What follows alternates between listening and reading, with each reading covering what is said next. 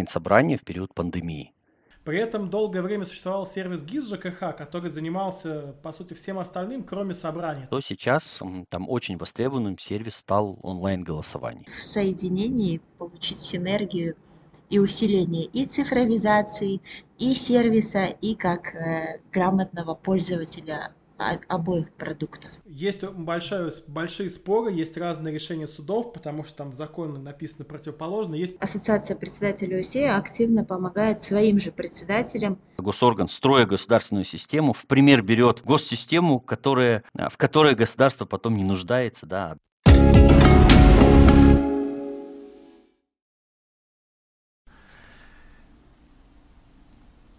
Сегодня третий выпуск нашего подкаста, и мы говорим о том, как меняется ЖКХ в Казахстане, и вместе с Гульвирой Абетовым и Виталием Пустовойтенко обсуждаем, как вообще устроен ЖКХ в Казахстане, что там можно сделать, что поменять, и что меняется уже прямо сейчас.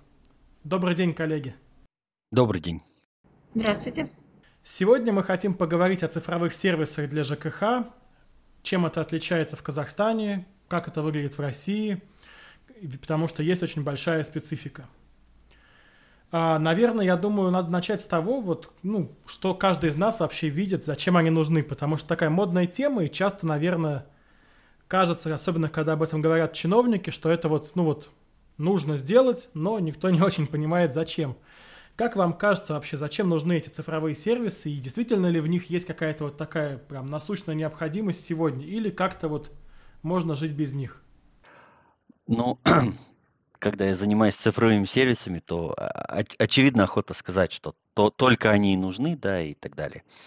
А, наверное, самое главное, цифровые сервисы в ЖКХ, которые новые появились и которые стали а, необходимым в определенный период, это а, онлайн-собрания в период пандемии, когда нужно было собрать собственников, совпала в это время реформа, да, проходила, нужно было собрать собственников, принять решение, договориться о каких-то решениях. И здесь активно этот сервис был востребован, по сути, на рынок выведен, да, центром УСИ, Гульвирой, и люди активно этим сервисом пользовались. Если говорить про другие цифровые сервисы, которые вокруг нас и а, кажутся нам уже обыденными ежедневными, это там онлайн-платежи за коммунальные услуги, то есть мы да, даже не задумываемся о том, что это цифровизация или не цифровизация, они приходят к нам, ежедневно, ну, ежемесячно мы оплачиваем, не задумываясь и так далее. Да?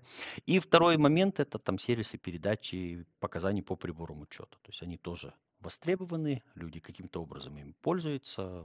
Мы предоставляли да, какие-то вещи. И это, наверное, такие три, которые очень-очень популярны. Если уходить э, в детали и уходить уже непосредственно в самоуправление, то сейчас там очень востребованным сервис стал онлайн-голосований.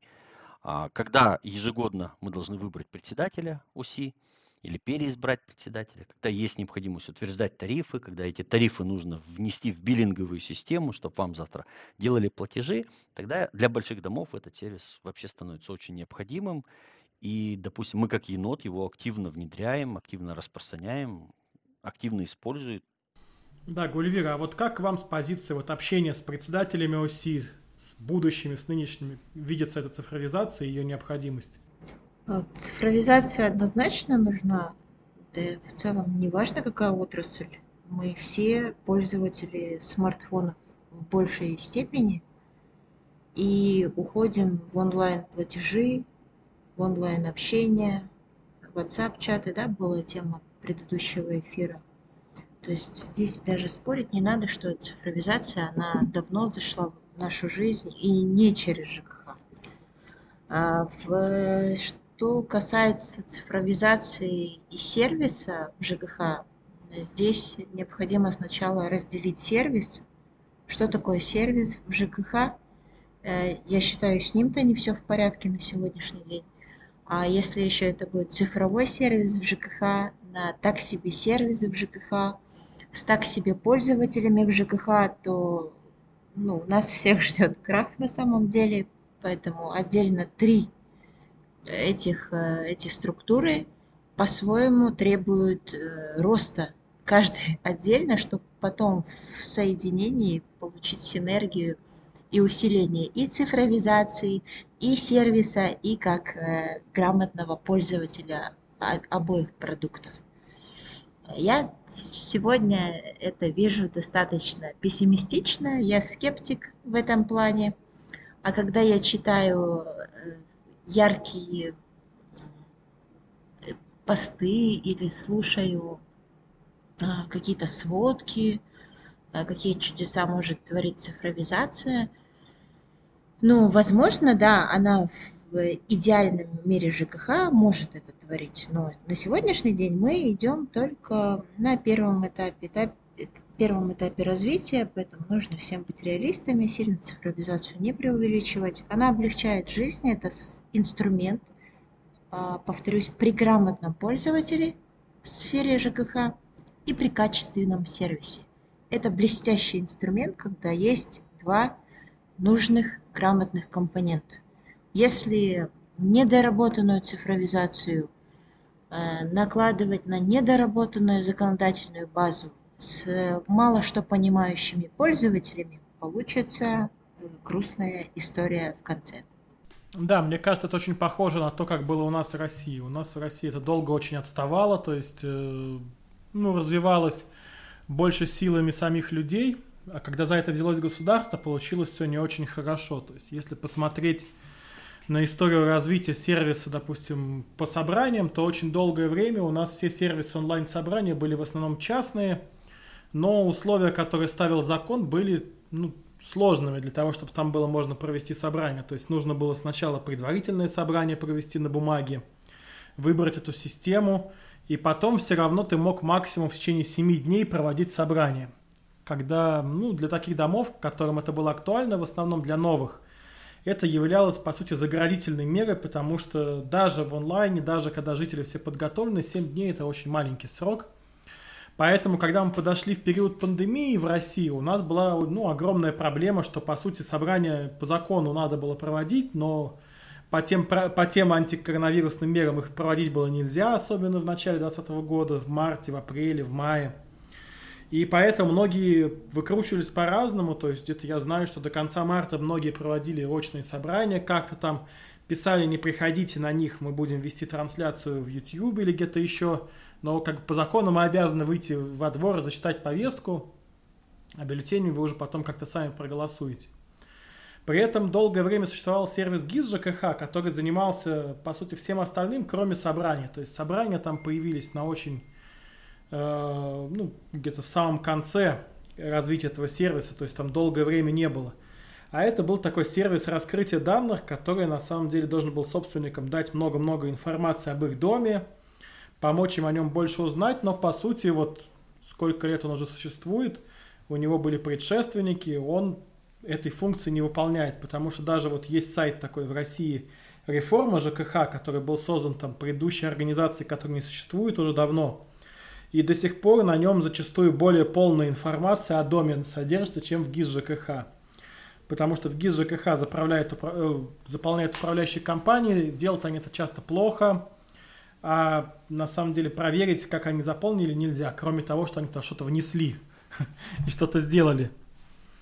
Если же говорить о собраниях, то у нас э, из-за того, что раньше не было различия между государственными системами и частными, по сути, все были в не очень выгодных условиях, проведение за 7 дней этих собраний, ну, было очень сложно как-то пользоваться, но какие-то были подвижниками истории, которые двинули, двигались там разными компаниями, дом-сканером, допустим, что, которым удавалось это делать. Но вот когда закон поменяли, это, получается, был май-июнь 2020 года, тогда уже появился срок 60 дней, где можно проводить собрание до 60 дней – можно проводить э, в государственной системе, в ГИС ЖКХ, в региональной системе, но региональной системы есть только у двух регионов, у Москвы и Московской области. У других пока до сих пор нету. И в частных. И дальше вот возникла такая преференция, которая появилась, наверное, в России, э, где вроде как, хотя явно непонятные законодательства, можно проводить первое собрание без выбора системы, только в ГИС ЖКХ и в региональной системе. Есть большое, большие споры, есть разные решения судов, потому что там в законе написано противоположно. Есть позиция Минстроя, которая говорит, что только в ГИС ЖКХ и в региональной системе без первого собрания. Ну и по факту, наверное, самая большая проблема, которая есть в ГИЖКХ, что там практически невозможно провести собрание нормально. Там будут проблемы с э, реестром собственников, там будут проблемы с голосованием собственником, с их уведомлением, с несением бумажных бланков и возможность управляющей компании на эти результаты повлиять, удалить реестр собственников, добавить кого-то туда. То есть это очень стало ну, сложно. Поэтому у меня, наверное, такой вопрос к вам, э, Виталий Гульвира. Почему вот наверное, это хорошо, но почему у вас не пошли по этому пути? То есть почему у вас не появилась такая вот государственная система для проведения онлайн-собраний, такая спущенная сверху? Как вам удалось от этого отбиться, можно так сказать? А, я могу свой опыт рассказать. То есть на самом деле у нас спущена сверху система давно. Ее запускают наверное, лет 6-7 мы даже сводку делали, что ежегодно министерство отчитывается, что в этом году будет запущена система, начиная с 2017 года. Пять лет это происходит. А, и причем всегда разные подрядчики, разные системы, а, госорганы в эти системы начинают какие-то данные интегрировать и так далее, и так далее. А, такая процедура происходит. Но, как часто бывает, все, что искусственно создано и в этом нет необходимости, оно забывается, умирает, а, исчезают команды, которые эту систему двигали, да, вот это, один из подходов. А второй момент всегда там было, ну, опять вот этот подход из-под палки, что мы вас всех заставим, и сейчас даже попытки были, да, мы, наверное, сегодня в новостях рассмотрим, а, собрание, которое недавно проходило, то есть государство пытается в систему что-то ввести, чтобы люди вводили. А во время пандемии, когда государственный орган отстранился, он просто пропал из информационного поля, наверное, в этот период нам удалось а, занять нишу цифровизации, вернее, через цифровизацию, через методологические поддержки, да, мы вот с коллегами, а, непосредственно с Гульвирой, а, проводили вот эти все собрания, проводили голосование, и мы смогли дать продукт на тот период, когда когда вот все самоотстранились. И в этот момент появились частные решения. Все-таки у нас работает э, предпринимательский кодекс, у нас есть защита прав предпринимателей, и государство прислушивается, конечно, пытается, госорганы пытаются сделать все по-своему, но все-таки они прислушиваются, все-таки мы через площадки, через НАЦ-палату предпринимателей, через там, антимонопольный орган пытаемся донести и доносим свою позицию, что на рынке такие решения присутствуют, что их достаточно. И когда мы начали эти решения продавать, тем, кому они действительно были необходимы, когда люди готовы платить за сервис, а не просто за наличие системы, да, за сервис, который решает их задачи, это доказывает э, то, что рынок в этой части есть, и ну, навязывание системы там не пойдет, потому что у таких систем, как правило, нет сервиса. И я скажу даже так, у нас есть государственная информационная система для проведения онлайн-голосований, которая интегрирована с порталом электронного правительства, проведены все возможные процедуры, но насколько мне известно, ни одно голосование там не было проведено. То есть, ну, система оказалась просто формальной. Ну, у меня мнение будет, э, наверное, обывательское. Да? Я не пол такой, не скажу, что я эксперт цифровизации, хотя и непосредственно с ней постоянно работаю.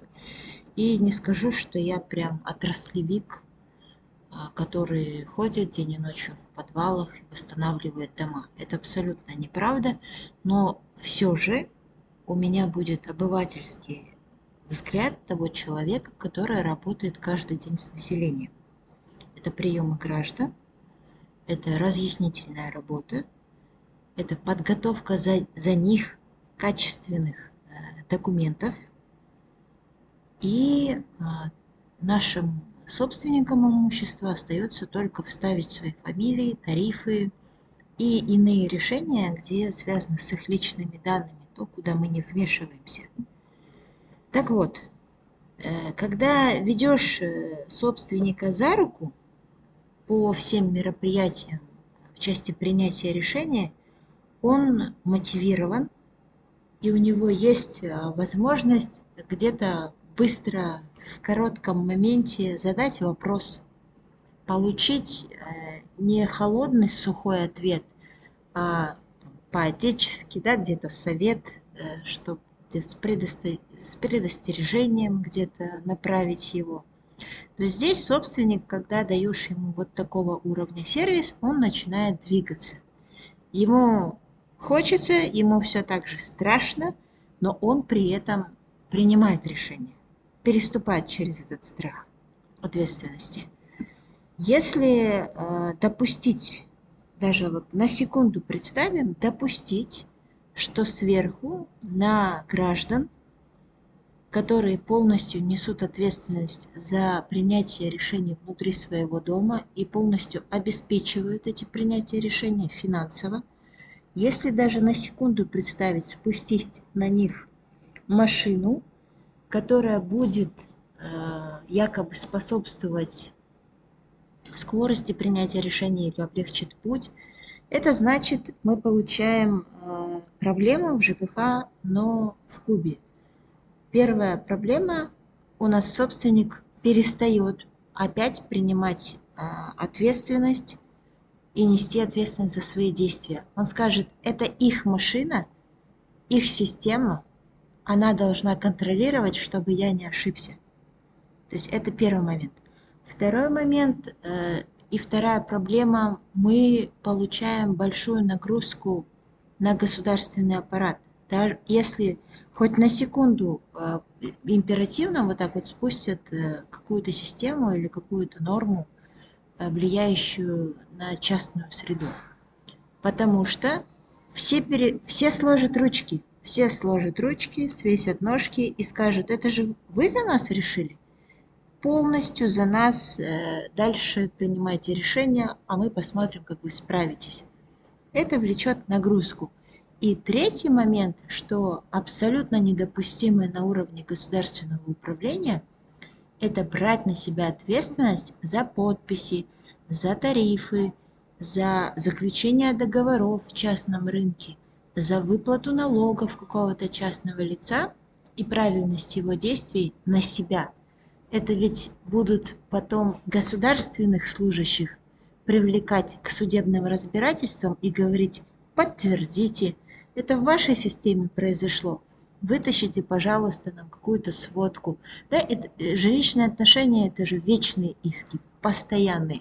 Получается, будут привлекать то лицо, которое предоставило ему услугу, чтобы он либо-либо подтвердил, либо опровергнул действия, связанные и с голосованием, и с предоставлением услуг, и с заключением договоров, и за корректность внесения данных. Поэтому абсолютно поддерживаю наше государство, что оно так смотрит, пристреливается, э, смотрит мнение людей, видит, что собственник абсолютно не поддерживает вот эти вот, э, когда привязывают да, или навязывают Люди сами разберутся. Они сами разберутся, какой тряпкой мыть свой пол, и таким же образом они сами разберутся, в какой системе им работать и нужна ли им эта система. Если там 50-30 квартирный дом, зачем их заставлять делать лишние действия? Если они дом свой содержат, уже за это нужно сказать спасибо. Вот у меня такое обывательское, скорее всего, будет отношение.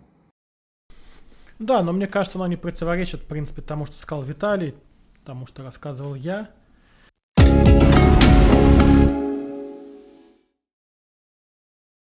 А, давайте теперь обсудим, какие у вас были основные новости на этой неделе, что происходило. Слышал, было какое-то интересное собрание. Ну, собрание у нас э, постоянно. Одно из интересных, это, ну, как вот на, на прошлой неделе мы презентовали, да, ассоциацию председателей ОСИ.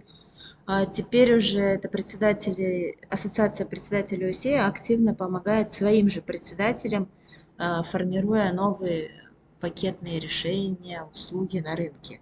Одно из а, таких решений – это помощь в организации проведения собраний по смене председателей.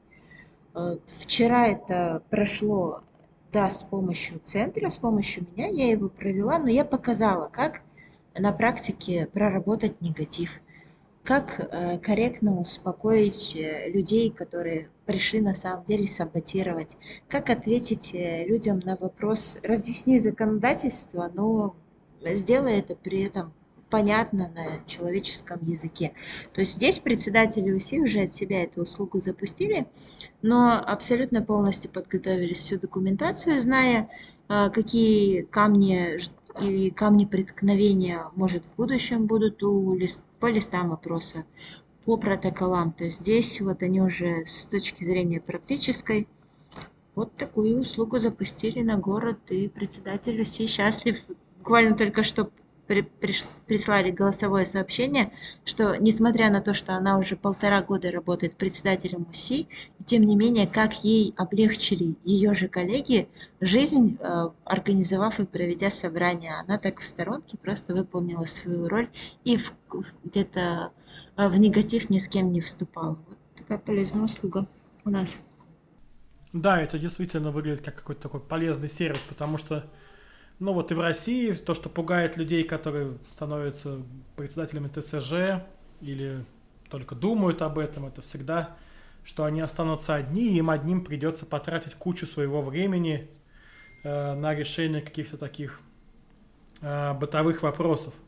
Поэтому, если появляются сервисы, которые помогают это закрыть, и есть прямое общение, то это вообще замечательно. А какие-то еще события происходили, что у вас случилось?